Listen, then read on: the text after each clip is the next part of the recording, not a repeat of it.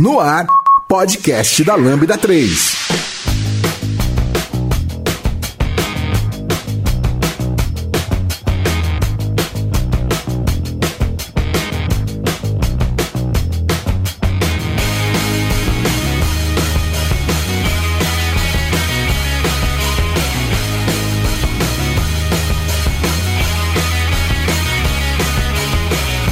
Oi, eu sou o Lucas Teles, esse é o podcast da Lambda 3. E hoje vamos falar sobre. Teclados mecânicos. Aqui comigo estão. Rafael Delboni. Pedro Torres. Lucas Bertin. Não esqueça de dar 5 estrelas no nosso iTunes, porque ajuda a colocar o podcast em destaque. E não deixe de comentar esse episódio no post do blog, nosso Facebook, SoundCloud, Twitter e agora também no Spotify. Se preferir, mande um e-mail pra gente no podcast.lambda3.com.br. Você conhece a Lambda 3? Além de produzir este podcast, somos referência em desenvolvimento de software, DevOps e agilidade. Gostamos de inovações. Somos um grupo de pessoas apaixonadas por tecnologia e constante evolução técnica e social. Saiba mais sobre nós entrando em lambda3.com.br.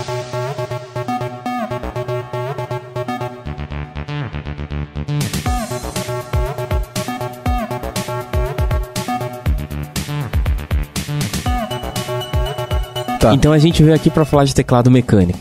É, exatamente. Acho que qua quase todo mundo aqui é, tem um imposse, né? Tirando, Tirando eu. Lucas eu, Bertin. Lucas Bertin. Mas a frente desse episódio já tá com checkout. Né? É. Nosso objetivo é no final ele falar, vou comprar um. a nossa, a nossa conquista do, do dia.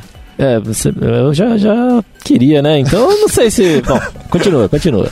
Nada melhor do que a gente começar falando de como é que a gente adquiriu os nossos, né? Porque é um vício esse negócio. Quando a gente começa a olhar e começa a. a, a você começa a ver essa ideia de customizar, de você ter o seu jeito e você gosta desse negócio diferente e tal. É, é, vira um hobby, né? Então, é, como é que vocês começaram? Como é que a gente começou, né? Ah, bom, eu comecei porque eu comecei o mundo maravilhoso das customizações do meu, do meu setup de desenvolvimento. E aí eu fui usando drogas como vinha e Temax, e aí foi subindo, subindo. E aí tinha um cara que, tra que trampava comigo e ele tinha um teclado que tinha várias macros e vários bagulhos que no meio do setup dele do Vim se mer merjava tudo muito lindo numa orquestra maravilhosa de trabalho. E aí eu falei, puta, eu preciso de um desse. E aí eu, eu me interessei eu fui atrás de um, de um teclado que eu podia customizar o firmware, que eu podia fazer reflash da, da BIOS, essas coisas do, do, do, próprio teclado, fazer mapping, macros, essas coisas. E aí o fato de ser que, de mecânico veio como um extra, né? E aí se acostuma com, aqui, com o switch e, e tudo mais, mas foi assim que deu meu start de querer ter um e, e, começar. Cara, que coisa linda, né? Esse negócio de customização é, é, maravilhoso. Fazer tudo que você quer, colocar seu estilo nele é. Eu não tenho, mas quando tiver, será minha cara. é, eu, eu, sinto algo parecido, porque, tipo, eu também sou usuário de Vim assíduo. E, na verdade, afetou mais o tamanho do teclado, por fato de eu querer dispensar algumas teclas a mais no teclado numérico e tal, do que o fato do mecânico, né? Eu lembro que tinha uma época que eu tinha sobrado um pouco mais de dinheiro no final do, do mês. Eu falei, ah, vou comprar um teclado mais legal para eu conseguir jogar, joguinho em casa, né? E aí eu peguei aquele da Razer, o Chroma 2, certo? É um teclado que brilha, é, tem cores individuais, só que ele é grandão, né? É, e assim, eu nunca tive nenhum, nenhum, tipo de contato. E aí era a ideia, tipo, ah, teclados mecânicos são bons para jogos. Né? Realmente eles são bons para jogos, na verdade, eu acredito que eles são melhores para tudo. são Mas, bons para vida. É, exato. Então, ali eu comecei a, eu comecei a mexer, eu falei, caraca, esse negócio aqui é legal, tem esse barulho que é, eu acho que é relaxante, assim, é meio que. É, é, é, como se fosse música, né? Esse barulho aqui é maravilhoso. AS, é, é, ASRM, eu acho, né? ASRM? É, ASMR, fala. Oi. Esse barulhinho do. É muito bom, velho. Então, eu não sei, eu, eu comecei aí, Aí eu lembro que comecei a olhar um teclado de programação, né? Comecei a procurar, será que existe teclados mecânicos pra codar, certo? E aí eu vi algumas dicas do Happy Hacking, né? Que eu acho que é um, provavelmente acho que um dos mais famosos teclados mecânicos de, de na, na área de programação, se você for procurar. Eu olhei ele e falei, caraca, ele achei bem maneiro pelo fato dele ser pequenininho e, e o pessoal tava falando bem dele, ele tinha um layout diferente que me deixou bem curioso. Só que aí eu par- passei a não ficar tão curioso quando vi o preço. Porque- Passou de uma maravilhosamente, né? Não, não, não quero o mais. negócio tava custando 300 dólares. Tô tão bem sem. É, eu acho que deve estar nessa média hoje ainda. Eu ainda tenho a vontade de ter um Happy Hack algum dia, só que aí, né, tem que ser de fora, porque comprar aqui não dá. É, eu acabei procurando por um- algum alternativo que fosse tão bom quanto. Eu achei o da IKBC, que é o Poker, Poker 2, o meu no caso. É, eu achei, ele é pequeno, ele é 60%. E foi ali que eu comecei a usar ele no trabalho, e pra codar mesmo. E, tipo, eu senti uma diferença mu- muito grande. É tanto que eu, eu me sinto mal digitando em teclado normal. Parece que eu tô batendo num pedaço de madeira. Eu, eu lembro um pouco dessa história, porque eu acho que você começou enquanto a gente trabalhava junto em outro lugar ainda, né? E na verdade eu, eu percebi a diferença quando eu ouvi os barulhos. Tac, tac, tac, tac, tac, tac. Ele de fone de ouvido, todo mundo fora. Tac, tac, tac, tac, tac. Todo Caraca, mundo percebeu cara, nesse dia. O que, que, é isso, mano? Aí todo mundo olha pra trás. Ah, é o Teles. Aí vi aquele teclado maravilhoso, que não tinha. é, nessa época acho que já não tinha mais as, as letras, né? No- e aí eu- todo mundo olhava e falava, meu Deus, cara, como é que ele usa isso e tal? foi, foi bem interessante, foi bem legal. O jeito que eu comecei foi menos nobre, acho que foi em 2000 e... A, a vontade de ter um começou em 2007, porque eu jogava um jogo chamado Grand Chase, que aqui no Brasil ficou famoso pelo Level Up. E lá tinha alguns comandos que você ia fazer dentro do jogo que eu sofria com um problema de apertar cinco teclas ao mesmo tempo. E quem já teve que jogar com teclados é, tradicionais, aqueles que você compra em qualquer papelaria, tem um preço amigável, você sabe que não dá pra jogar com ele, porque quando você precisar apertar oito teclas ao mesmo tempo, você vai descobrir um efeito chamado ghosting. E isso é algo horrível, porque você não consegue que o teclado responda as oito teclas ao mesmo tempo, e aí você não consegue fazer algumas coisas dentro do jogo. No caso, lá tinha uma série de macetes que você fazia, vários combos, que exigia você apertar várias teclas no mesmo segundo ou com alguma diferença de alguns milissegundos. E o meu sonho era ter um teclado que não tivesse ghosting. Como, como que é o nome? O do Ghosting, o Gusting, é? Ghosting seria tipo Ghosting. o fantasma, Ah, tá, fantasminha. saquei, saquei. E aí, é porque vem desse nome porque se você aperta várias teclas e aquelas não respondem, elas são as teclas fantasmas, Ah, que o, saquei. o firmware tá ignorando. É, o E aí- processador não tem capacidade de interpretar mais de oito inputs de uma vez. É igual, lembra o multitouch com mais de dois dedos, aí Saquei. é o mesmo, mesmo efeito, você não conseguir captar aquilo, né? Então, amiguinhos, se vocês estão perdendo o joguinho, vocês podem usar desculpa que é o teclado. Pode usar. Olha só. E aí o meu sonho era comprar um teclado de membrana que não tinha ghosting na época, não era nada, é, não era um teclado mecânico ainda. Ele era vendido a preços exorbitantes aqui no Brasil. E aí eu falei, ah, isso fica um sonho pra depois. Quando eu comecei a trabalhar, eu e um amigo meu falando, vamos comprar? Mas vamos comprar assim mesmo, de verdade? Vamos colocar Valendo. uma grana alta, valendo. Aí nós pesquisamos bastante, bastante, bastante. Tava começando aí esse, o, o lance de teclado customizado aqui no Brasil. É, a gente encontrou uma outra comunidade em alguns sites e tanto lá fora quanto aqui. Tinha muita discussão no fórum da UOL, principalmente o UOL Games. E lá a gente falou, legal, tem vários tipos de switches, vários tipos de marcas, tem empresas que vendem o teclado pronto e tem uns que você constrói você sozinho. Como a grana era curta e a gente queria, na realidade, jogar muito, então o que acabamos fazendo? Vamos na Santa Ifigênia, vamos escolher essa marca que a gente gosta e fechamos o teclado. Pagamos à vista, pegamos um desconto legal. Como e eu tô com esse teclado há seis anos, que é o Cooler Master Quickfire TK, que é de tanque. A gente vai conversar Olha sobre só. isso daqui a pouco. Santa Ifigênia, pra quem não conhece, né? Deve ter gente de fora de São Paulo. Ah, é verdade. É o É. paraíso da eletrônica. O paraíso É, do eletrônico. Em São Paulo.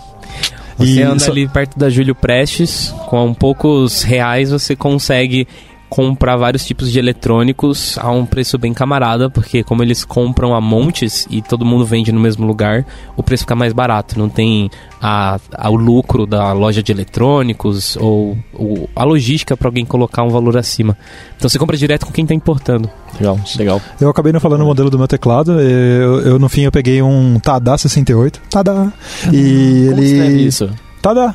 TADA. Não tem tracinho, várias não, as, não. Tá, tá da TADA. 68. É. Legal. Ele é um teclado totalmente open source, ele tem todo o layout schematic, que a parte de hardware, a parte de como fazer o case, todo dele é open source, tá no GitHub. E aí eu, como eu tava começando, eu não queria montar ele, eu não sei soldar direito, eu comprei de uma empresa chinesa que vende no AliExpress já montados. Então ele já veio montado pra mim, mas a, né, é, mais pra frente eu vou falar mais de teclado customizado, mas a a ideia é seguir mais a fundo nesse buraco do É, vale salientar que quando você tá falando de teclado mecânico, a China é seu amigo, né? Nossa, a China é Seu muito parceiro, seu seu grande amigo. Cara, eu, eu preciso falar que, Rafael, você é maravilhoso, cara. É, isso tudo que você tá fazendo, cara, é o que eu quero pra minha vida.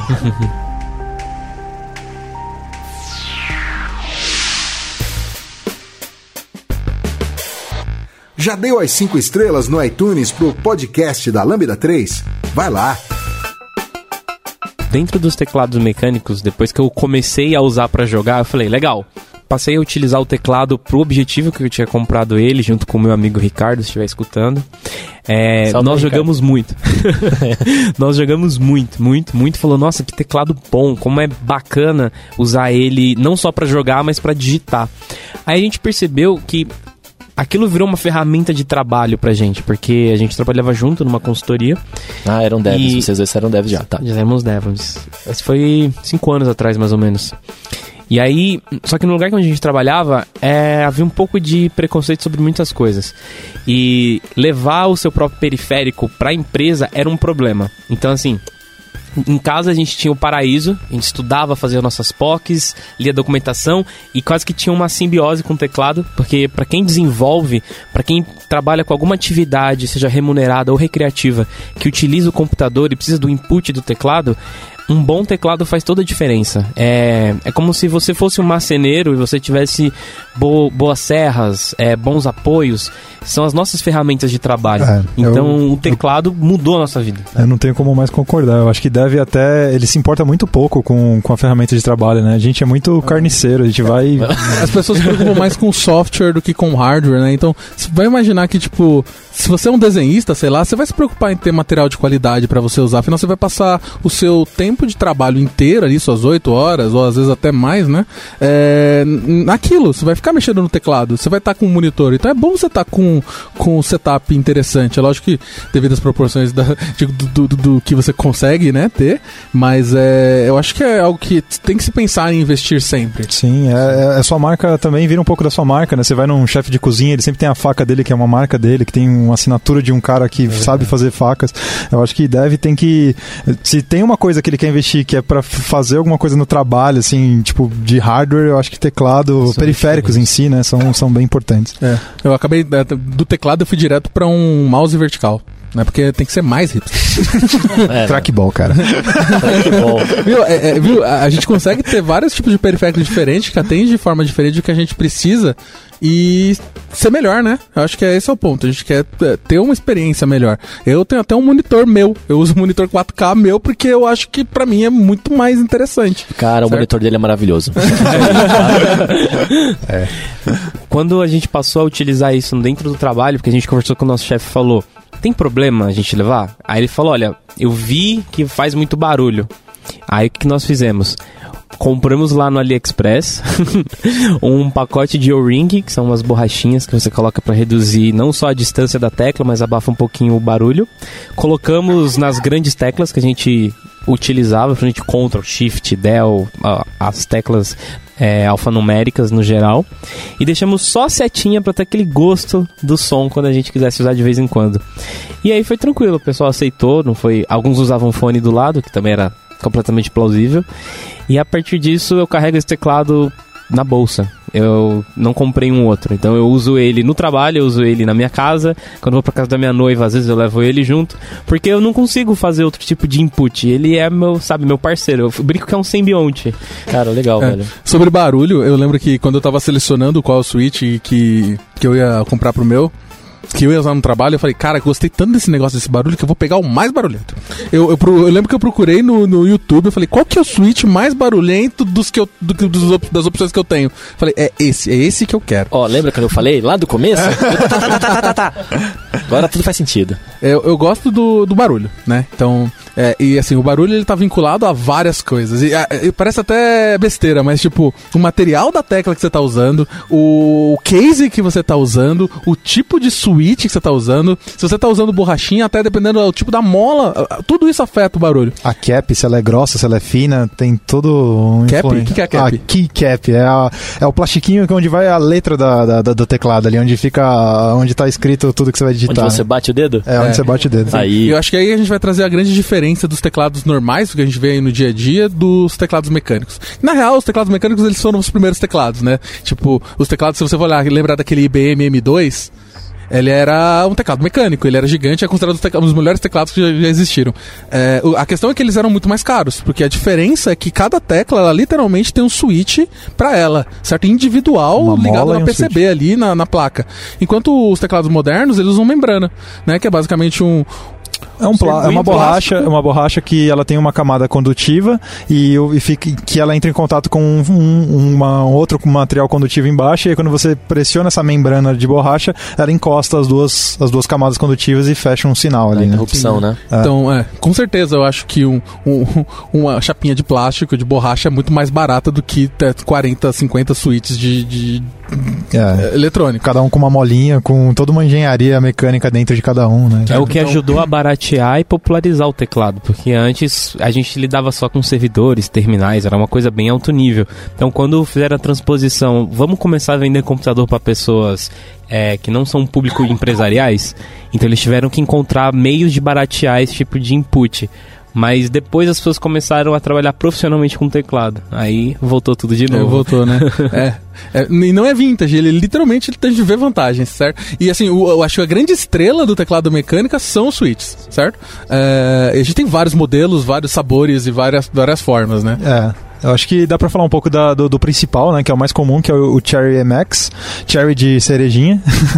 e ele é. Ele tem o, o formato dele, depois a gente vai pôr as fotos, mas eh, se você tirar uma, uma keycap, então só vale lembrar, né? O Switch ele tem, por exemplo, os três maiores hoje, se eu, se eu posso estar enganado, mas é o, o Cherry MX, o Matias e o Topre, certo? Sim. E eu não sei se o Topre é um dos maiores, mas é um dos mais famosos. É, e aí cada um ele tem uma, um, um layout de keycap. O que eu digo com isso é, se você comprar uma, uma cap, né, uma, uma, uma- Porque hoje tem um grande mercado de venda de, de caps coloridas, você pode customizar com isso. Tem artistas que fazem caps, como o Teles tem hoje, tem um Stormtrooper no ESC dele. Eu tenho Stormtrooper no Mac, que quando acende a luzinha, o olho acende, é maravilhoso. Vai ter uma foto no post. E aí ele teve que se preocupar em comprar um- uma, um- uma cap que é compatível com o Switch dele. No caso, que é um MX também, que é o mais comum. Então ele, ela tem um layout. O Matias tem um outro layout e o Topre tem outro layout. Então assim, esses são os diferenciais. E também, lógico, a forma que funciona, né? O, o, o MX hoje, o Cherry MX, ele é um, acionado com molinha. Ele tem um- toda uma engenharia de plástico. A forma que você faz o switch é sempre no final do... do quando o dedo... No, no, no caminho do dedo, né? Quando você vai até o final, ele, ele aciona o,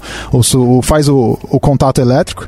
O Matias funciona bem parecido, só que a forma que ele faz isso é diferente, mas ele ainda também tem um contato. E já o Topre não. O Topre ele é capacitivo, ele tem uma molinha, e aí ele, a hora que você aperta a mola até o final, ele faz o contato capacitivo na, na placa. Então, todos dependem de uma, uma engenharia pensada, né? A placa, né? A PCB tem que ser pensada para suportar esse switch, né? Então, se você for fazer um teclado de MX, você tem que pensar como que vai ser a sua placa. Se você for fazer uma de Topre, por exemplo, é totalmente diferente, porque é uma placa que tem que ser respeitando como ele funciona. Só pra ver se eu entendi, é, as layers, vamos dizer assim, pra você compor o seu teclado. Vem o keycap, Sim. embaixo do keycap você pluga o switch, do switch você pluga direto na PCB, Isso. direto na PCB e a luzinha.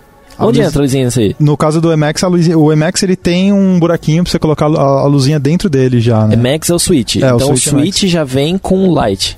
É, não, ele não vem Não. com light, ele tem um. um- com- Ele tem um, espaço. gap pra você encaixar a Ah, luzinha. então vamos lá. É o keycap, é o switch, o espacinho pra luz e aí o teclado, o- a PCB. Isso. E aí, Cara, que legal. aí normalmente você tem uma, uma placa de alumínio que é onde você encaixa o switch pra o- a pressão do seu, do, do- do seu dedo não bater direto na PCB, porque ficar envergando a PCB ela pode quebrar e quebrar contato elétrico. Então você tem uma outra camada ali, que é esse suporte, que é pra você proteger a sua PCB de, de você danificar ela com a mecânica de, de apertar. Cara, legal. E Eu- eu nessa pergunto- composição, tu coloca ainda o microcontrolador e lá dentro tem um software que vai processar os inputs da sua PCB. É uma, é uma lasanha da felicidade. cara.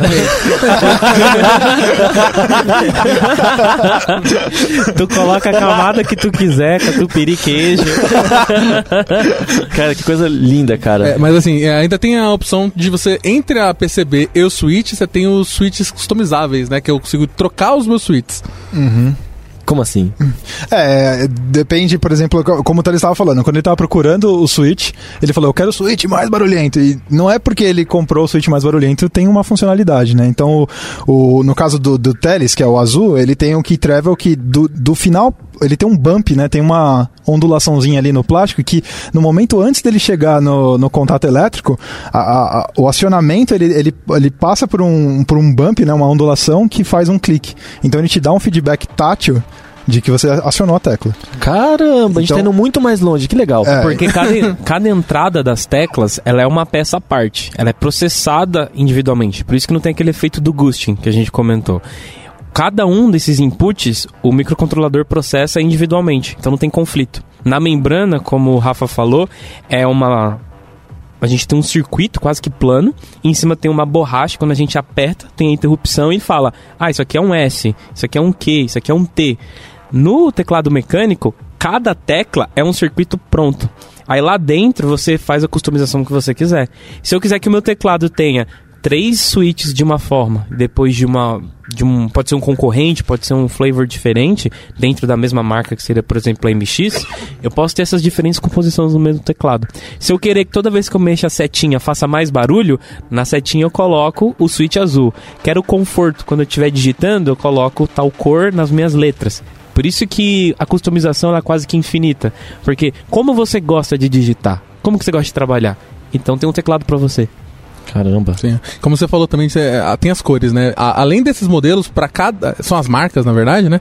Cada uma das marcas tem vários modelos. O Isso. próprio Cherry tem vários, acho É. que tem uns quantos? Ah, seis ou sete. é, É, X. É que Temos assim, o ele- preto, o branco, o vermelho, o azul, aí tem o O marrom. marrom.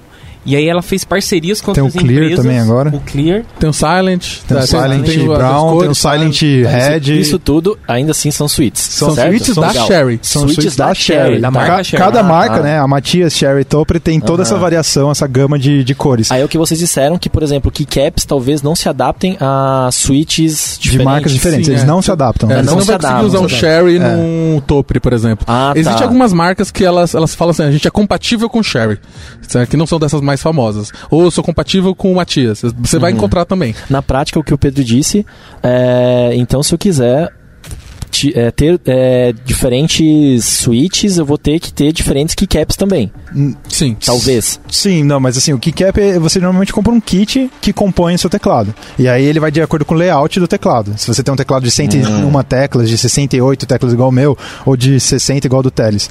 Agora, o, o lance do, do, do que, o, que, o, que o Pedro estava falando é, se você quiser ter um feedback tátil diferente para cada área do seu teclado, você pode ter. Então, suponha, por exemplo, isso é muito comum, a alfa do do pessoal lá na gringa, eles põem as alfas, né? O que são as alfas? As letras A, B, C Aham, e a 1, 2, alfanumérico. 3, isso Uhum. serem de um switch mais macio, que é as que você mais tem contato, e as que são de, de teclas de comando, como a Ctrl ou espaço, terem um switch mais tátil. Por quê? Porque, ah, eu quero apertar o S que eu quero ter aqui. Como ele fez? Como ele fez com as setas, né? Então você tem, você pode ter isso não só como ele fez, ele, ele resolveu isso com rubbers, que são outra coisa, são outra camada da, sua, da, nossa, da nossa lasanha, que você pode pôr entre o switch e a keycap, que é um anel de borracha que ele, ele, ele, ele amortece exatamente a, a- o barulho. Então, você pode ter um tudo isso, é. É, só que o rubber, ele tem, um- eu, eu comprei o rubber, eu usei durante uma semana e tirei. Porque ele diminui o barulho, o que eu já não gostei. É, ele diminui o traveling do seu da, da tecla, que eu achei que eu ia gostar, mas eu também não gostei, porque ficou mais parecido com o teclado. com- o, o feedback tátil diminui, né? Fica pior, certo? Então, a troca é barulho por feedback tátil. Tipo, você vai fazer ficar mais silencioso, mas você vai perder um pouco desse feedback. Isso.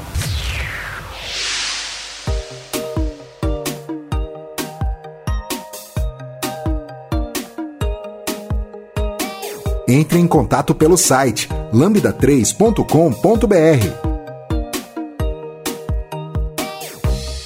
Aí, só voltando rápido, as três grandes variações da Cherry, só pra gente explicar o que, que são as cores, como o Pedro falou, tem de 10 cores, mas assim, são só intermediações das grandes maiores. As grandes maiores são a vermelha, a marrom, e azul. E por curiosidade, os três teclados que estão aqui gravando podcast, cada um é uma dessas três cores, né? A gente até consegue é, mostrar aqui é. o barulhinho pra você. E, e, qual que são a diferença? O vermelho ele é linear. Então aquele bump que eu te falei, Lucas, ele é não existe. Então quando você pressiona ele, ele vai direto e dá o contato. Então você não tem um feedback tátil. Então o Red, ele é silencioso em relação ao clique.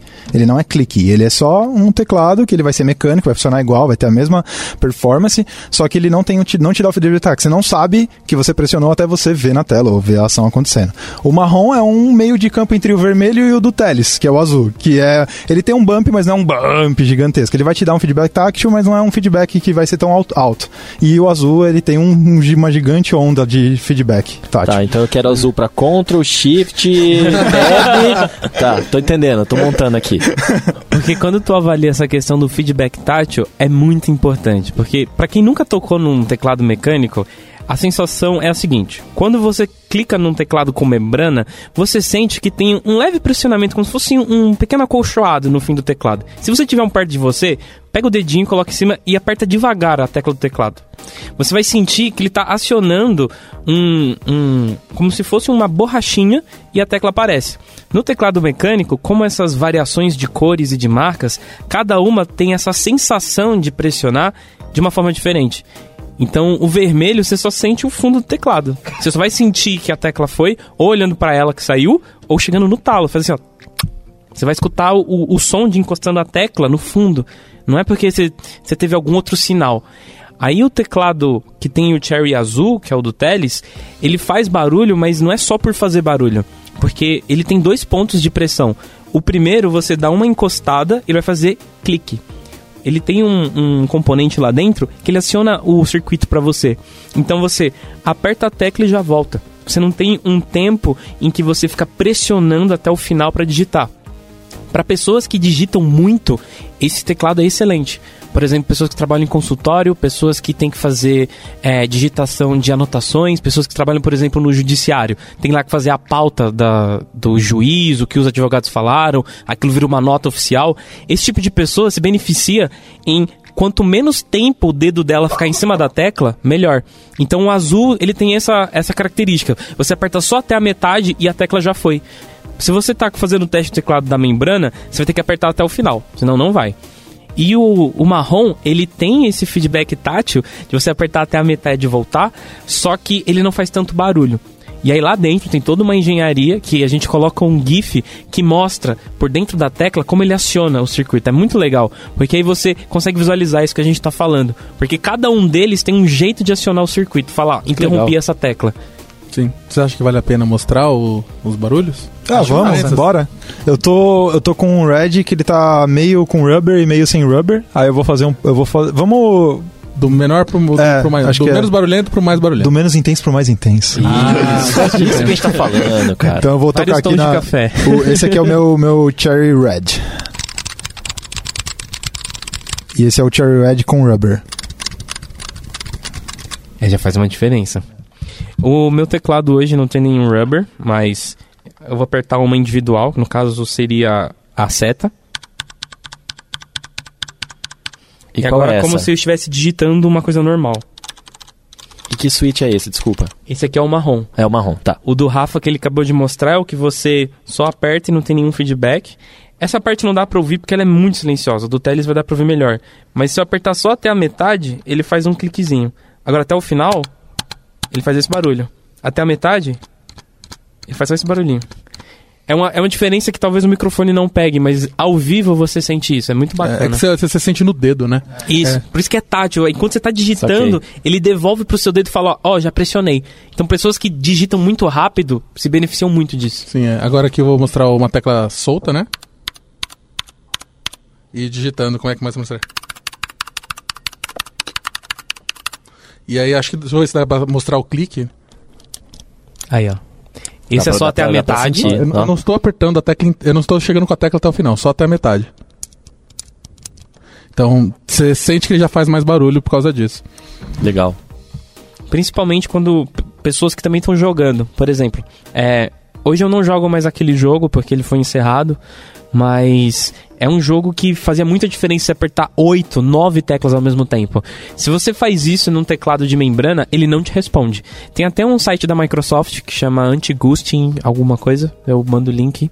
É, você consegue pegar o seu teclado e fazer o teste. Aperte a tecla ASDC e depois aperte POL. Ele vai reconhecer só três ou quatro dessas teclas, depende do valor do teclado. Quando você pega um teclado mecânico, aí você tem alguns tipos. Você tem o, o tipo tradicional, que aceita oito entradas, e aí você tem o N-Key Rollover, que seria N teclas ao mesmo tempo, que é o, o que eu utilizo no meu teclado. Então, se eu pegar o meu braço e fazer no, no teclado inteiro, você vê uma coisa muito estranha no Notepad, porque ele de fato reconhece umas 18, 20 letras, e depois ele dá uns enter, uns tabs e começa a deletar coisas no meu computador. Então, assim, tem pessoas que digitam tão rápido que o kernel do, do computador ele não consegue processar é, todos esses inputs. Mas hoje em dia isso não é um grande problema, porque os últimos drivers do Windows, do Mac e até o que tem no Linux consegue identificar a, o input de mi- um milissegundo. Então, se o seu teclado consegue transferir a essa frequência de 1 milissegundo, você não vai ter nenhum problema. E assim, quem digita rápido nessa, nessa proporção, ou jogam jogos muito agressivos, como World of Warcraft, e jogos que tem muitos macros, muitas teclas serem apertadas há muito tempo e a latência do servidor é baixa, ou pessoas que trabalham com grande volume de digitação. Que seria, por exemplo, as pessoas do judiciário que faz transposição de notas, pessoas quando você vai no consultório, ah, é a primeira vez aqui? É, qual é o seu nome? Ah, aí você fala, nossa, como essa pessoa digita rápido? e aí, é- esse tipo de pessoa se beneficiaria com esse tipo de tecnologia. Então, legal. Certo. É uma outra coisa que é bem maneira, assim, que eu acho que o Bertinho já até tinha falado, tinha questionado, que são as luzes, né? É comum quando você vai ver teclados gamers cheios de, de, de efeitos, de é, animações, literalmente animações, né? Com as luzes fazendo. é, assim, é quase mágico, né? Não, é- até o pessoal da, da o Chroma da, da Razer, que acho que é um dos teclados mecânicos gamers mais famosos, assim, de. Porque é Razer, né? E Razer é grande. é, ele se vende muito com isso, né? É, e eles têm até um, um, um firmware, tem até um software que é o RGB, né? O Chroma, acho que é, chama Chroma RGB. É, o- é Chroma, É, só Chroma. Chroma. Everything, é, esse é o tema deles. E é basicamente é, é um, é um firmware, é um software que você serve para você alinhar todo o seu setup Razer com as RGBs, né? Então você consegue fazer todo o seu computador que tem componentes Razer ou e eles têm uma API aberta agora, inclusive se você fizer um componente customizável seu, você pode plugar nessa API da Razer e aí você consegue comandar todo o RGB do seu setup de uma, de uma fonte só de, de, de verdade ali. Inclusive, eu tenho que dizer que acho que a primeira coisa que eu fiz quando eu- o meu Razer Chroma chegou foi quando eu conectei ele no meu computador e vi que tinha alguns jogos que, dependendo do que eu fizer, por exemplo, um jogo de corrida, é, quando os faróis estavam vermelho, o teclado ficava vermelho. Aí quando ele ia pra amarelo, o teclado ficava amarelo, no Que verde legal. ele ficava verde, depois ele ficava tipo como se fosse um foguinho assim. Meu a animação era Deus. bem legal. Só que quando eu vi isso, eu falei, peraí, então softwares conseguem controlar as luzes do meu teclado? Hum, eu codei um, um joguinho de. Snake? Snake. Meu No meu Deus, teclado. Snake. Que legal. Então, você usava o teclado pra controlar e a cobrinha ia, ia acendendo assim pra cada tecla, ficou bem Cara, fofinho. Se você agora- achar esse cara, eu, eu coloco também. É, Aceitamos, aceitamos também Tetris. Tetris, gente, faça Tetris. Tudo que você faz com matrizes consegue desenhar no teu teclado. Que coisa Exatamente. linda, bicho. Eu vi um rapaz na internet passando o nome dele. Quando faz o boot no computador, ele manda uma mensagem pro teclado e ele segue o nome dele. Tipo, welcome e o nome da pessoa. Dá pra, é, é ilimitado. Por Muito exemplo, legal. o teclado que eu tenho, ele é de seis anos atrás. E naquela época era mais normal você comprar ele feito. Não tinha todo esse craftsmanship, você conseguia todo, customizar tudo. Então, até o software que vem nele, ele é fechado, não dá pra brincar. Só que quando você vai pro mundo da customização, Aí as possibilidades são literalmente infinitas. Porque é o seu teclado pro seu tipo de digitação, pro seu objetivo final. E você pode ter mais de um teclado, e aí. E, e- e essas luzes que vocês estavam falando, elas, por definição, são RGB? Não. Não. É, por exemplo, esse teclado que eu uso aqui, o meu Poker 2, ele é. Ele só tem uma luz é, branca, certo? Tá. Então você vai ter. Eu tinha a opção de escolher branco, vermelho e azul, eu acho. Então você tem as- os. as- normalmente os LEDs que são de cores é, individuais, né? Tipo, só uma cor. E tem os RGBs, que aí você. É, é mágica, você coloca a cor que você quiser. E, e tá tudo bem trocar assim? Funciona muito bem? Hum, depende do firmware, né? Se o seu Hum. firmware é capaz de, de suportar um RGB e a placa também, porque eu acho que o RGB. Ah, não, o RGB ele tem a mesma patinagem, né? Mas é mais o firmware mesmo. O controle do RGB é feito pelo firmware, então Ah, talvez você tenha que fazer um refresh no, sua, no seu firmware para para suportar o RGB, né? No meu caso do meu é assim, o meu hoje eu tô com um, um LED igual ao do Teles, ele é branco e eu consigo fazer dimming nele, né? E do, do mais clarinho até o mais forte. Só que se eu quiser colocar um RGB, eu tenho que trocar fisicamente, soldar e fazer um refresh no meu firmware para habilitar o RGB nele e fazer o comando. Eu estou na mesma situação. Minha luz é branca e se eu tiver que mexer, além de mexer em software proprietário, eu vou ter que soldar um novo LED. Isso. Caramba. E só, só aproveitando um gancho, no- na Razer tem algumas coisas legais também, tipo, jogos, ele tem interface, como o Thales falou, tem tipo Overwatch, quando você vai escolher um personagem, ele faz, tipo, ele ilumina o teclado pro, pra aquele personagem, com temática daquele personagem, então tem várias, várias integrações também nisso, assim, de, de Tá, tá dando um negocinho assim. Cara, eu tô achando tão legal isso Quero tudo, comer cara. lasanha. Ah, agora.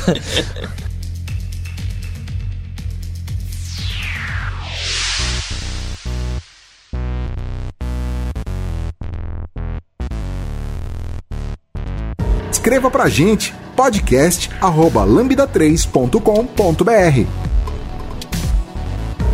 Queria falar um pouco mais sobre keycaps. Bora. Nossa, isso é Bora, um sobre assunto... keycaps. Né, keycaps é um mundo. Você vai falar, putz, mas é só a- o plástico que tá em cima da minha tecla. Você vai falar, não, meu amiguinho. Não é, é. é só a capinha do meu celular. Gente, dá, Não pra, é. dá pra customizar tudo. É assim, um, um outro grande fator do barulho das teclas é o barulho do plástico da sua keycap batendo no seu case.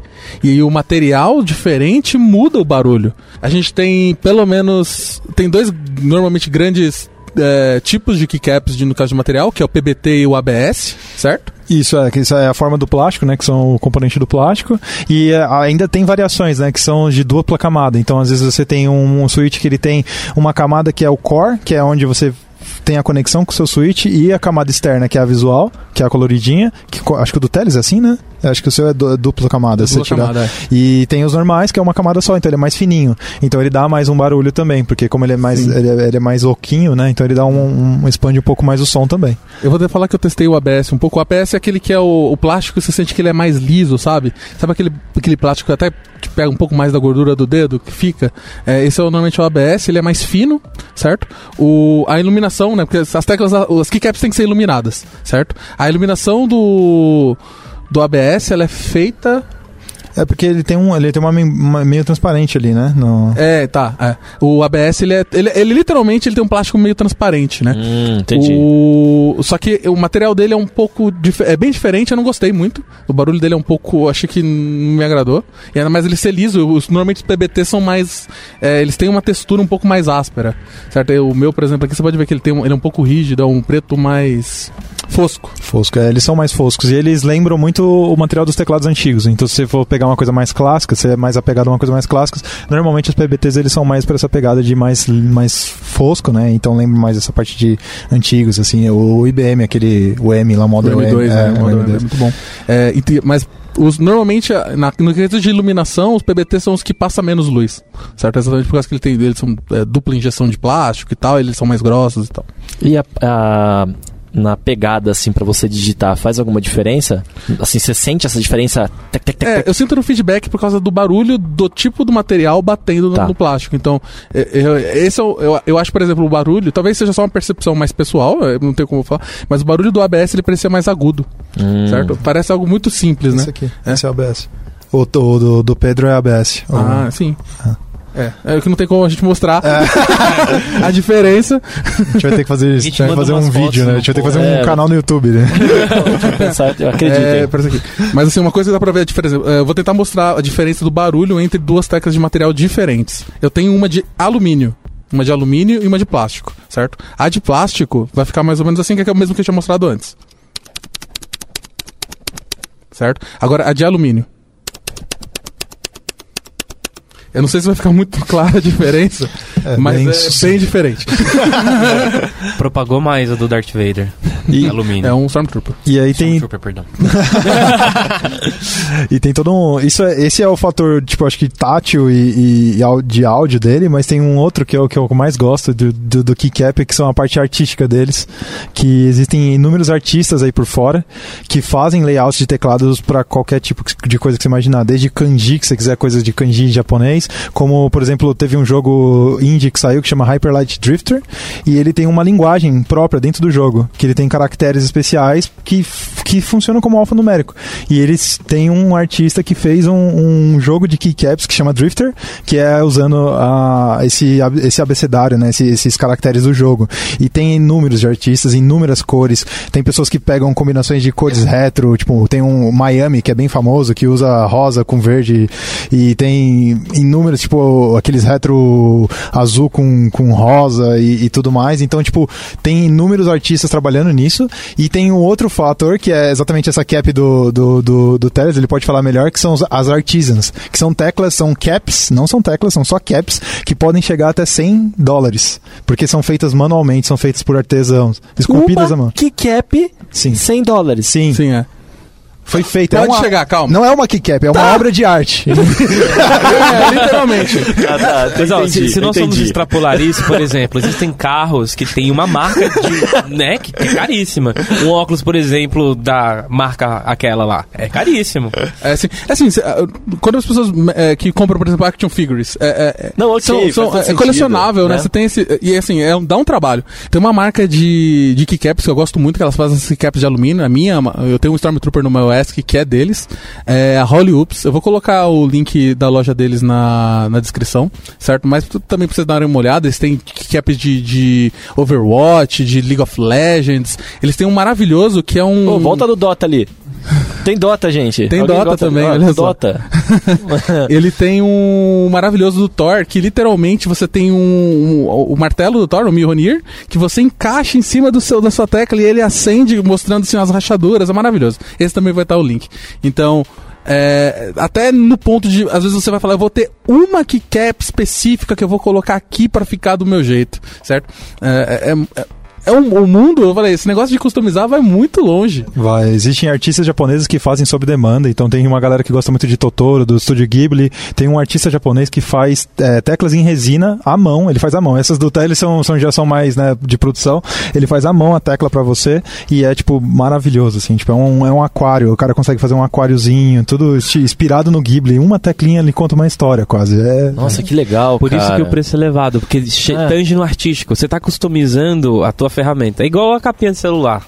Porque você pode comprar aquela capinha de silicone, 10 reais, mas aquelas capinhas que são 80 reais, 150. Mas você vê o cuidado, você vê o carinho do artista ou da empresa em fazer aquela peça. Então, dentro do universo dos teclados mecânicos, a gente tem isso nos switches, nas luzes, nas keycaps, mas a keycap é o mais fácil, que é a resina de plástico, você dá na mão de um artista e ele consegue desenhar infinitas possibilidades. Cara, que legal isso daí.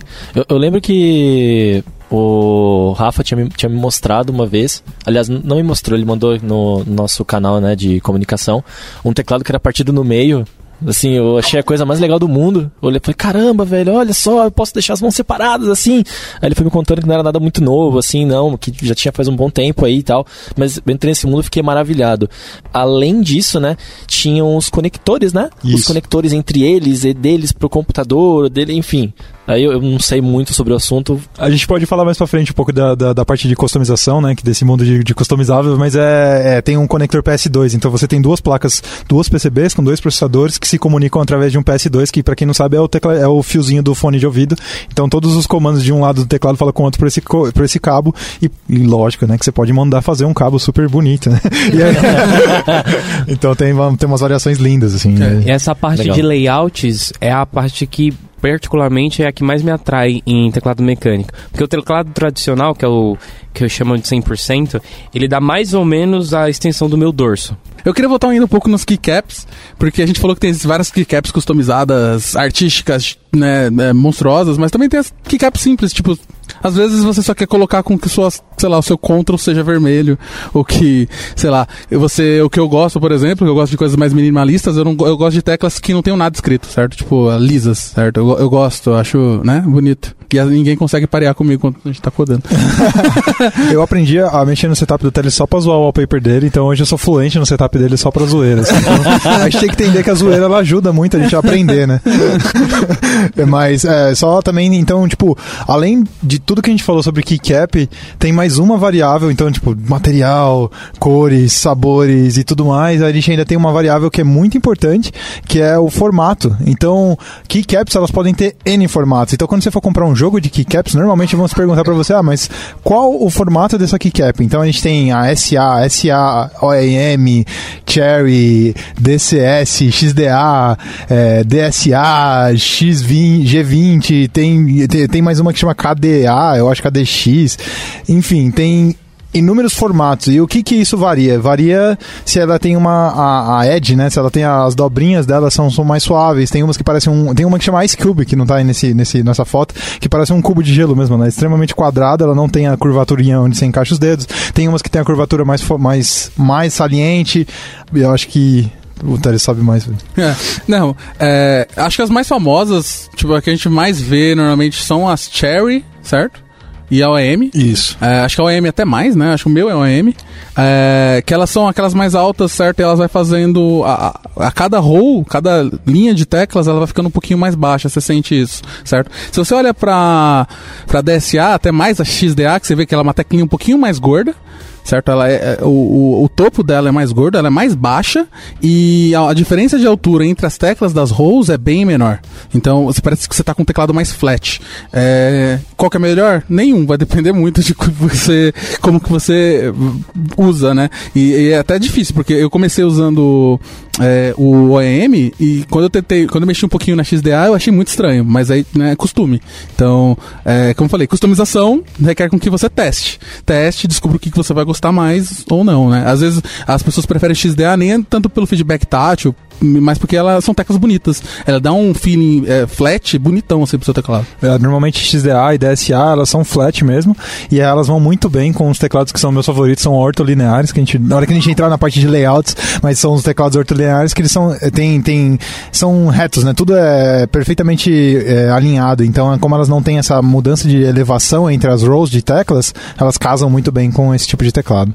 Eu não sei por qual eu começaria. Tem alguma mais segura, assim, que é certeza que eu vou gostar, porque já é utilizado em teclados comuns, assim, convencionais, digamos? Eu diria que você poderia começar pelo OEM mesmo, que é a, assim, é a mais fácil de se achar keycaps, então é onde talvez você consiga experimentar mais, por exemplo, materiais diferentes.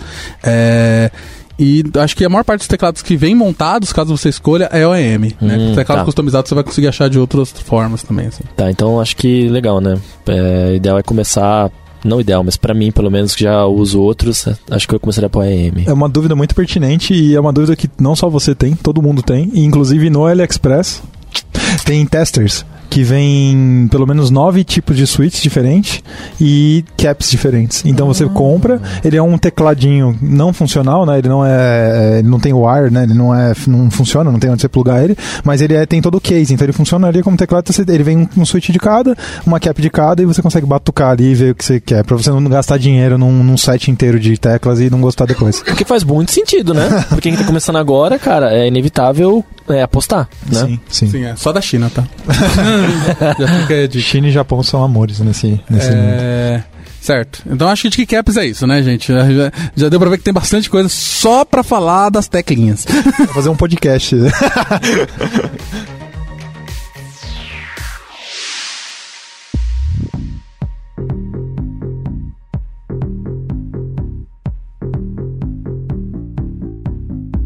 Ouça o podcast da Lambda 3 no seu aplicativo preferido.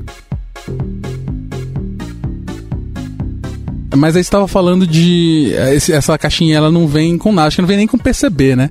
Certo? Então, por exemplo, quando eu vou montar a minha. Se eu quero customizar meu teclado, se eu vou comprar um customizado e tal, eu tenho que me preocupar, por exemplo, com, por exemplo, com qual firmware que ele tá vindo nele, certo? Porque isso vai, vai afetar basicamente tudo que eu posso fazer em quesito de customização daquele, daquela placa. Exatamente. É, o, o firmware ele é bem importante em, dependendo do, de que tipo de feature que você quer alcançar, né? Se você pegar um teclado já pronto, muitos já vêm com uma, uma toolkit de você fazer customização. Acho que o seu tem isso, né? Você consegue mudar o layout do seu teclado, né, Pedro? De você fazer mudar uma tecla funcionamento ou outra, eu acho que ele deve, ele deve te dar uma, uma, uma suite de, de, de software que te permite fazer isso. Da minha versão, ela, eles ainda não tinham essas tools de software, mas para os teclados Legacy, que é, o meu entra nessa questão, que são os que não são mais comercializados, eles têm uma ferramenta que você consegue colocar os macros. Então, pelo menos mudar o comportamento, por exemplo. Eu quero que o meu ESC agora ele faça um Alt Tab ao mesmo tempo. Esse Uhum, tipo de, de isso. customização eu consigo, mas mexer no firmware que já vem no teclado, infelizmente ainda não. Eu, eu gosto bastante do firmware do meu teclado porque ele tem uma camada a mais, né? Que é a camada de programação. Então eu tenho uma tecla do lado da, da FN, certo? E é a tecla de macro. Então eu consigo gravar uma macro para cada tecla do meu teclado. E isso está gravado no meu teclado, não está gravado na minha máquina. Então, se eu tirar o meu teclado do meu computador e eu tenho uma macro lá que, sei lá, digita é, a senha do meu Facebook, o que eu não deveria estar fazendo. eu não faço. eu ligo meu teclado em outro lugar, eu faço isso, vai funcionar igual, certo? Então, tipo, eu tenho. Ele tem memória, ele guarda as coisas. E, tipo, ter macros assim pra Cara, fazer as coisas. Code coisas snippets, é muito né, bom. cara? É, exatamente. Code snippets. Poxa, muito bacana. Isso. E é, no meu, por exemplo, como o meu é um open source, é, para facilitar o desenvolvimento, então imagina, você vai desenvolver uma- um teclado, você tem que pensar em todo o layout técnico, eletrônico, como que você vai fazer os encaixes e o firmware, né? Então, para facilitar isso, tem uns caras na, na internet que chamam QMK. Eles fizeram uma base de firmware que ele fez pro, pro teclado dele. Ele falou: Poxa, em vez de eu fazer um firmware focado no meu, por que, que eu não deixo ele aberto de uma forma que todo mundo que quiser fazer um teclado só pluga o a diferencial do teclado dele, né? Ou layout, alguma coisa assim. E ele abriu esse QMK, e aí quando você vai comprar um teclado, às vezes até na- no AliExpress, meu amor, eles, eles põem lá QMK Compatible, quer dizer que ele é um teclado que compila um firmware QMK dentro dele. E aí, quando você tem esse firmware dentro dele, você tem acesso ao mundo inteiro. Então, por exemplo, o meu firmware eu escrevi em C, usando esse framework, né? Então, ele veio, ele vem com esse firmware. Não, não é complexo. Se eu olhar lá no meu GitHub, não tem nada demais, mas Você assim... escreveu em Rust. É, dá- não- infelizmente o QMK não tem Rush, mas e eu não quero fazer os binds, mas tudo bem. mas, e, e aí eu, quando eu quis fazer um layout diferente, eu fui lá, baixei o QMK, baixei a, a interface para o meu modelo, que é do, do Tada, que é o processador que está dentro dele, e aí reescrevi o, o, o firmware e compilei, gerei um bin, subi na, flashei na, na, no meu teclado e tá funcionando. E aí justamente essas features que o Thales tem, eu tenho também. Então eu tenho layers, eu configurei layers, configurei macros, então quando eu quero fazer o flipping table lá, o emoji, eu aperto uma combinação, ele faz o flipping table, então, tipo, tudo isso você tem acesso a um, a um firmware customizado, e você pode fazer N coisas. Você tem um, você programa nele, então você é infinito. essa parte de firmware customizado e tudo mais, então eu que gosto muito de firmware customizado, o ideal seria eu começar olhando qual, qual firmware, não sei se só tem ele, devem ter outros open Sim, source sim, que eu sim. posso usar, né? Mas eu deveria primeiro olhar qual eu quero e aí subir para perceber se ela, se ela aceita ou não para ir escolhendo daí o resto. É, você pode começar com modelos, né? Por exemplo, o, o, o do Teles é um Poker 2, né? Ele, é- ele já tem um firmware customizado e ele já tem um- uma comunidade gigante, porque ele é um modelo que muita gente já replica, ele é open source, inclusive, então ele, é- ele é replicado. E aí tem pessoas que pegam o layout do Poker 2 e fizeram uma variação dele Bluetooth, por exemplo, que é o Unipro. Então ele é um Poker 2 que tem algumas coisas a mais, algumas coisas a menos, mas ele é uma modificação. E aí o firmware do Unipro, ele é open source também, só que não tá dentro do- da, da comunidade do poker. Você não consegue usar um firmware do poker nele. E aí você tem que achar, caçar. Então é mais você pegar o modelo, achar um modelo que te agrada e ver se ele tem um firmware que, é que tem uma comunidade maior, né? Tá. Eu fiquei pensando em portabilidade. Por exemplo, eu tenho o meu firmware lá, sei lá, fiz algumas modificações e agora eu quero ficar com ele para sempre. Eu quero colocar em outros keyboards que eu venha ter. Aí talvez seja uma, uma boa eu olhar se isso, se esse firmware que eu tô pensando em utilizar, é, outros compartilham. Isso, é. é. O QMK seria um bom, um bom Partidão case aí. você. É, que aí você só teria que portar pro modelo que você tá usando, mas exatamente a codificação é a mesma. né? Só- É, eu tô falando como se eu fosse mexer em tudo, fazer, nossas, cara, vou fazer tudo. Não, não, mas eu acho que se eu tivesse na. Putz, cara, eu queria fazer isso, agora eu consegui fazer, eu queria portar. Para os teclados que não são open source, ah, hoje em dia, por exemplo, a Logitech, a Razer e outras marcas, a Cooler Master também, eles se preocupam em ter uma SDK estável. Então, você consegue pegar as APIs do software que está lá embarcado, que embora não sejam abertos, você tem APIs com uma documentação bem extensa. Então, essa portabilidade você também consegue fazer. Hum, aqui. Inclusive o software da Razer que controla as luzes e monta o seu setup, ele também leva o seu código para a nuvem. Então, é, os últimos lançamentos já tem um espaço para que tenha a portabilidade que o Teles também tem, de você tem o seu código na nuvem, você plugou ele no computador com o software e ele armazena a atualização no seu teclado. Aí você pluga em qualquer computador e ele simplesmente funciona. Então, isso existe tanto na comunidade open source quanto no closed source. Tá, legal. Acho que além do. Já que você tá pensando aí, tá querendo construir o seu, o seu brinquedo, né? Um brinquedo novo. É, acho que a gente já convenceu, acho que a gente já ganhou. Mas Eu, che- eu cheguei já convencido, ok? Já bem claro.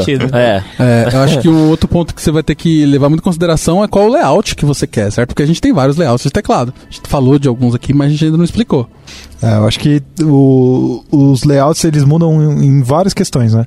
É, não só é, estética também, né? Como um teclado portátil, leve. Se você tiver um teclado que tem um layout menor, ele vai ser muito mais fácil de carregar na mochila e tudo mais. Quanto questão de até o que você vai adquirir, né? A gente estava falando de keycaps ali atrás. Os jogos de keycaps têm que ser compatíveis com o layout do seu teclado. Então, se você tem um teclado layout 100%, você tem que ter keycaps feito para aquilo. Porque a keycap da row 1, que é a primeira row lá em cima, ela é uma keycap da row 1. Você não pode pegar o 1 e colocar na row 3, porque ele vai ter alturinha diferente, não vai, não vai casar ali. E não só isso, o meu teclado, por exemplo, se você vê, o Ctrl, Alt e o, e o- A gente vai postar as fotos, tá, pessoal, no, no, no- post. Mas é, o Ctrl e o Alt, por exemplo, da direita, eles têm o tamanho de uma tecla normal. E não é o tamanho de uma tecla normal, do, que é o que o do Teles, por exemplo, que é o, o padrão. Então vocês têm que estar pensando nisso, entendeu? A gente tem o ANSI e o ISO, né? Isso. Tem dois tipos, pelo menos, de layout básico que você vai ter que ver qual que você quer.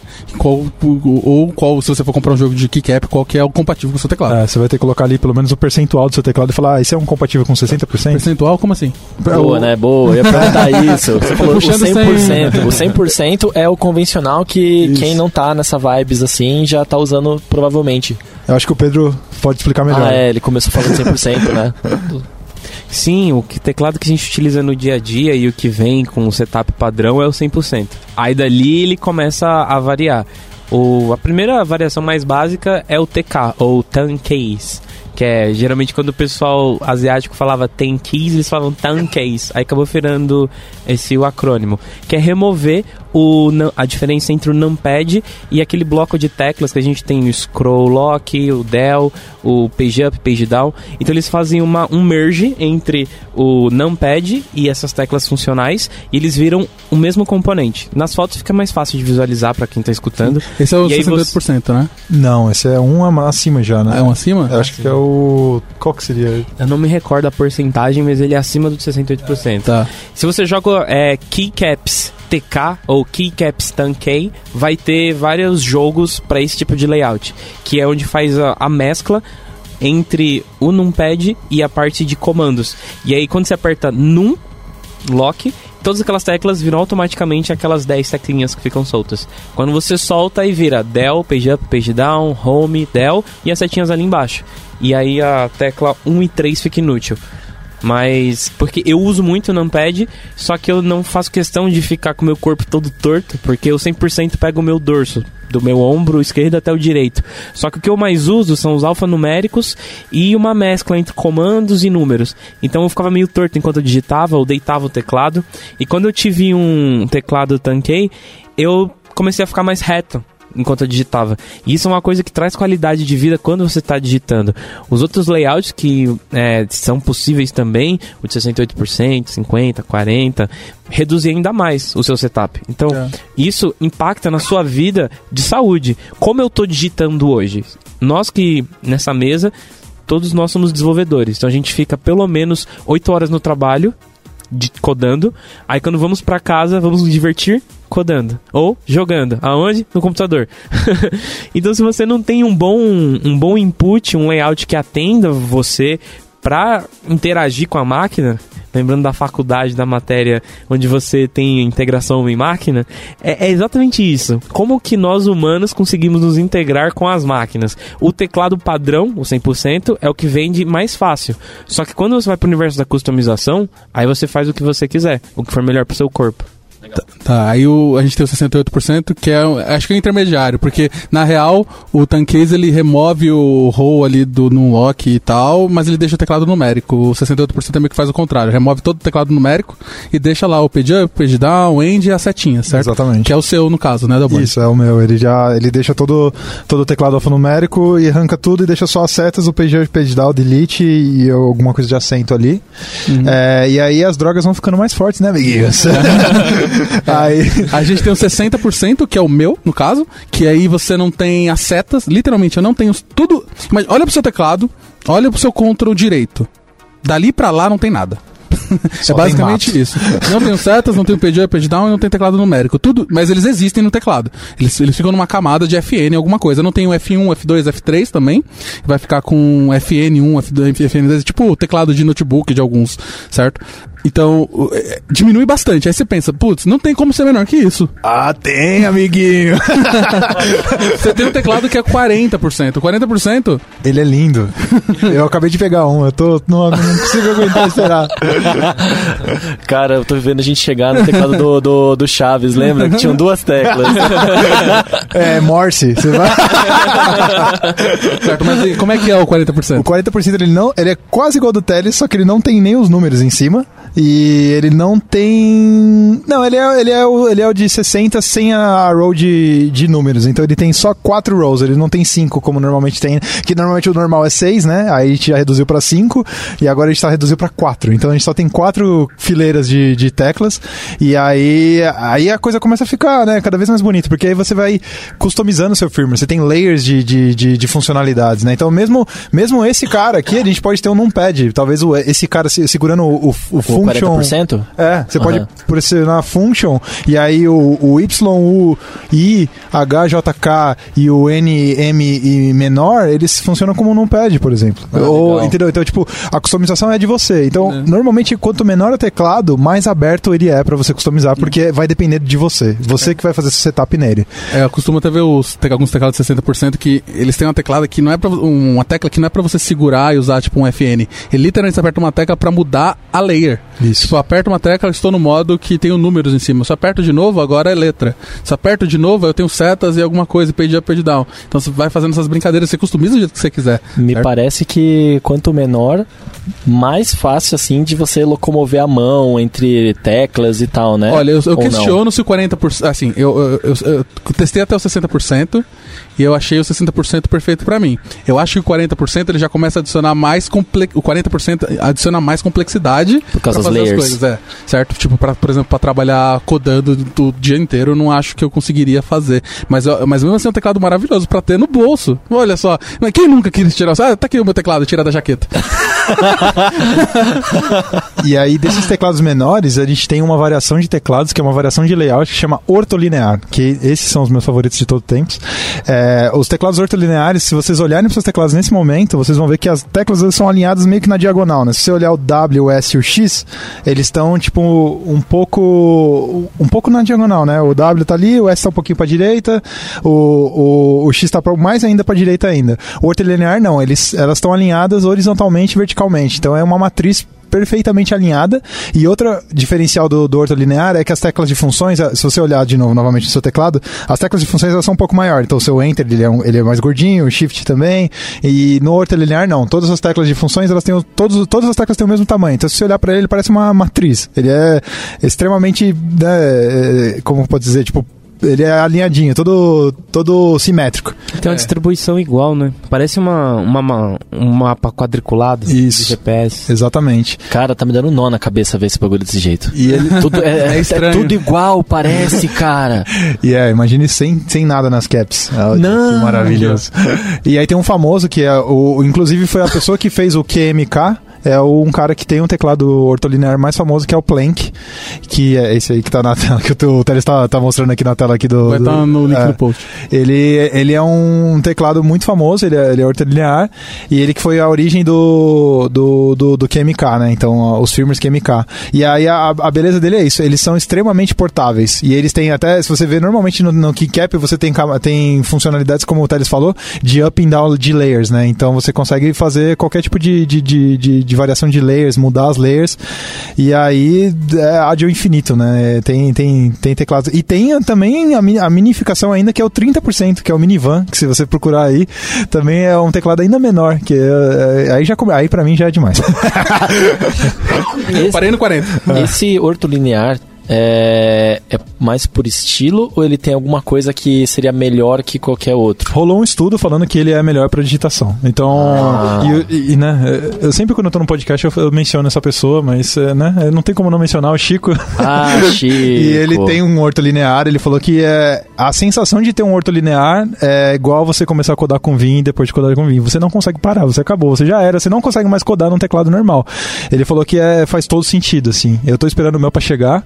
O problema dos ortolineares é que eles são customizáveis e teoricamente você não consegue comprar um pronto, você tem que montar você o, o seu. Então eles são mais. não são tão acessíveis de achar.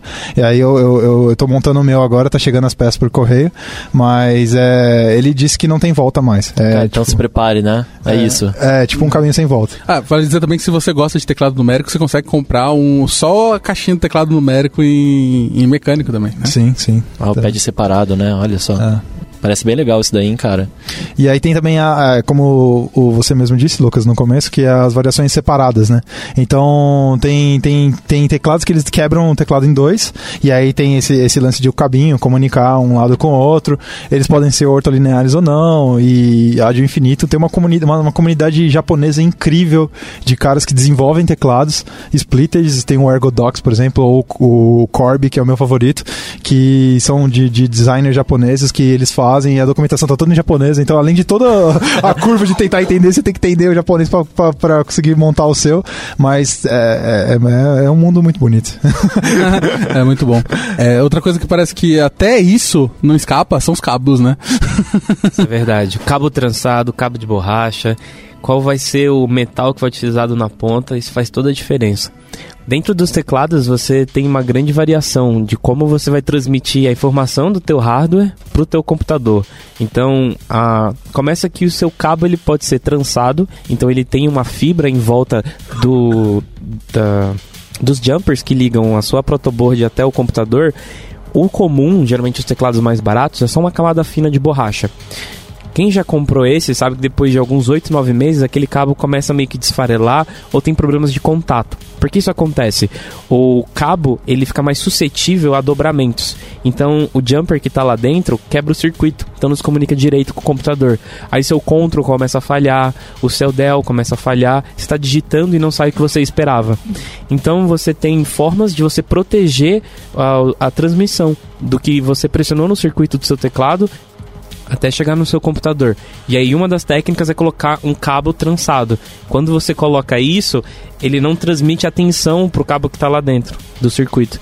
Então dura mais tempo. O cabo que eu uso no meu teclado, ele é par trançado. Então se você dobra ele, dobra assim com, com vontade, Com gosto. ele retorna e não estraga. E eu já fiz isso algumas vezes quando eu tinha comprado. E como eu uso ele muito na mochila, o cabo ele se entorta muito. E ele não tem nenhuma falha. E para ajudar, a ponta dele é de ouro. Então faz com que a condutibilidade elétrica seja muito alta e de fato entregue a transmissão de você pressionar o switch do seu teclado até chegar no kernel do computador em um milissegundo. Isso é importante quando você está jogando ou digitando muito rápido. É muito específico. Não, também é importante na, na hora de você levar ele pra todo lado, né? Como a gente tá falando aqui, se você tiver um teclado desses, provavelmente você vai querer ficar com ele o tempo todo, né? Usar ele em outros lugares, não sendo trabalho. Inclusive, isso vai trazer para um outro mundo que eu acho que nem vale a gente, mu- i- decorrer muito aqui, que é sobre cases para teclados. Que existe. Tem cases de couro, cases à prova d'água, cases. não, é maravilhoso. Tem case É que case funciona como wrist rest, é, apoio de, de palma, de, de... Sim. O meu Mão. case, por exemplo, de Pulso. madeira, é, eu, comprei uma base de madeira que ele encaixa uma outra, uma outra base de madeira em cima e ele vira uma caixinha retinha, que é para não entrar pó. Que é pra eu conseguir carregar pra qualquer lugar sem nenhum problema. As fotos dele sem e com vão estar no post também. Tem outra coisa também, além dos cabos que, é, que eu gosto muito também, né, pra variar, é que dá pra customizar tudo, cara. Você tem pessoas na, na internet no, no, no Japão, né, de novo, mas tem, tem nos Estados Unidos também. Japão, cara. É, não, mas tem pessoas nos Estados Unidos que eles fazem cabo sobre, de- sobre medida. Então você vai ter cabo que trançado de múltiplas cores e conectores diferenciados. Se você quer um USB-C numa ponta e USB-A normal na, na, na outra, ou mini com, com normal, eles montam o cabo na cor, na forma de tipo de trança de, de com tecido, com plástico. É, mano, é, tipo, dá pra fazer qualquer coisa. É, tipo, Supondo que alguém tem VIN no smartphone. e essa pessoa quer usar, Quem né? seria? Quem, Quem seria? seria? Quem, quem tenho? É, é possível. Cara, que legal. É aderente. Ainda mais quando você fala, ué, pra que cabos? Deixa eu colocar um conector Bluetooth. Ah! Sim, eu queria Ah, pra que isso? Vou, vou abrir uma porta de rede, vou conectar via Wi-Fi. Porque i- isso é completamente plausível. Você que tá customizando o teu microcontrolador, você coloca como o meu circuito do teclado vai se comunicar com o kernel do seu Cara, operacional. vamos Pode ser. Android. Coloca serial. é Vamos iOS. por serial agora. Serial. Gente, o nível tá muito baixo. Se você Tá é uma muito baixo pessoa normal, você só quer usar seu, teu tecladinho pra codar no seu, no seu notepad, de, sei lá, no Android, eu acho que, por exemplo, você con- consegue encontrar uns teclados com Bluetooth. Eu sou louco pra comprar o One, eu queria comprar o One Pro só pra isso. Só pra codar no Vim, Node no celular. Muito Bom, legal. Eu acho que é, isso entra no ponto, né? Que é, vai comprar um pronto, customizável. Eu acho que Sim, é. depende de você, né? Depende de você e, assim, lógico, dependendo de quanto qual é o seu budget, por que não os dois? É. É muito legal. Eu gosto da ideia de, por exemplo, eu sou louco pra ter um Happy Hacking. Eu um dia ainda vou conseguir comprar. É, esse meu também ele, ele comprou pronto. Eu quero fazer um customizado agora.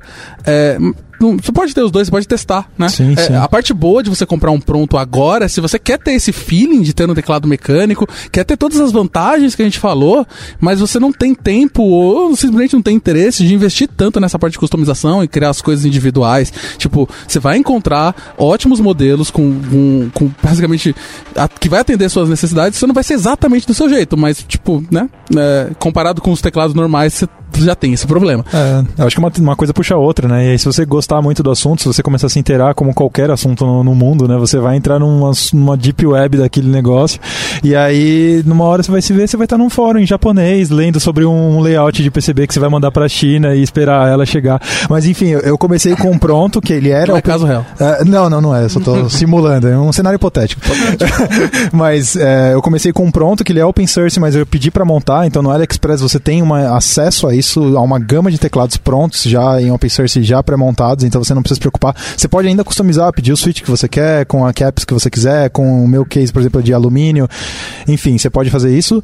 E aí você pode depois. Ah, puxa, gostei muito desse assunto, quero ir mais pra frente. Hoje eu tô montando um plank, eu tenho peças de quase todo mundo juntadas agora no meu correio, eu tô chegando. E aí, eu- depois do, do, do, do, do plank, que ele já tá vindo com a PCB impressa, eu tô mandando imprimir PCB de um Corby, que é um modelo japonês, que eu também quero montar, que ele é lindo e maravilhoso. Vai ter fotos, vocês vão ver. Quando você olha para a diferença entre comprar o pronto e o customizado, varia em quem é você e o que você quer fazer. Se você usou até hoje só membrana do loja de papelaria, teclado de 50 reais, é legal talvez ir no AliExpress e comprar um conjunto de teclas para experimentar os switches. Ou encontra um amigo que tem, a gente também é acessível. Como que é digitar no teclado de vocês? Você encontra em fóruns, tem comunidade no Facebook, tem Twitter, só dá um arroba e RT, a gente, sei lá, vai num dojo, se encontra no meetup e fala, ó, esse aqui é meu teclado, a gente anda com eles na bolsa. A gente tá marcando encontro de teclados? Legal. Existe uma quantidade absurda de canais de YouTube de review de teclados mecânicos. Eu recomendo um que eu faço bastante, que é o Rhinofeed. Ele é bem bom, assim, tipo. Ele tem um review sobre a funcionalidade do teclado, sobre o qual, qual é o feeling que você tem dele, dos feedback tátil e tudo mais, é, do, da qualidade do case, da qualidade das teclas. É, inclusive eles fazem comparações de barulhos, ou seja, eles vai colocar um teclado, ele vai colocar o som, você vai ficar ali 5, 6 minutos escutando o cara digitando no teclado ali, assim, com um microfone de eh, altíssima qualidade.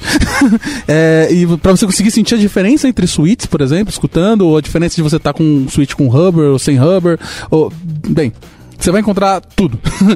É, material é o que não falta. Então você tá dizendo que a gente pode encontrar um canal de ASMR de teclados mecânicos, Tipo isso. digitando no Cherry MX. É isso aí. E aí tem também, se vocês se interessarem por montar customizados, a gente vai colocar um link de uma, um repositório no GitHub que tem uma série de teclados open source lá com manuais e PCBs e tudo mais para imprimir e fazer do zero o seu teclado. E tem um canal, infelizmente ele não chipa aqui pro Brasil, mas é um, é um site que faz compra coletiva, chama Massdrop. E eles usam muito isso para artistas que desenham um, um keycap layout, alguma coisa, ou que desenham um teclado novo e querem vender ele. Eles juntam uma galera que estão interessada naquele, naquele layout, naquele teclado, e todo mundo compra ele. Só que, infelizmente, não, eles não, na maioria das vezes eles não chipam pro Brasil, mas se você tiver algum amiguinho que tem um endereço lá fora, que, que dá para receber para você, tipo eu com o Chico, é, você pode mandar entregar lá e depois você pega e tem muita coisa boa sobre teclado nesse site também. A gente vai pôr o, o link lá. E acho que é isso, né, gente? Quando eu for montar o meu, provavelmente eu vou ouvir esse podcast de novo, vou voltar a testar cada coisa e vou montar o meu. Então é isso que é isso, gente. A gente vai parar por aqui. Acho que já tem bastante material sobre teclados. Se vocês tiverem dúvidas ou qualquer sugestão sobre teclados mesmo, chama a gente no Twitter. Nossos Twitter vão estar aí no, no post. É, pode, ou comenta no próprio post. É, a gente está acessível, é só falar. Muito obrigado por ter escutado a gente até aqui. Obrigado. Falou! Tchau, tchau. Falou. Valeu, gente.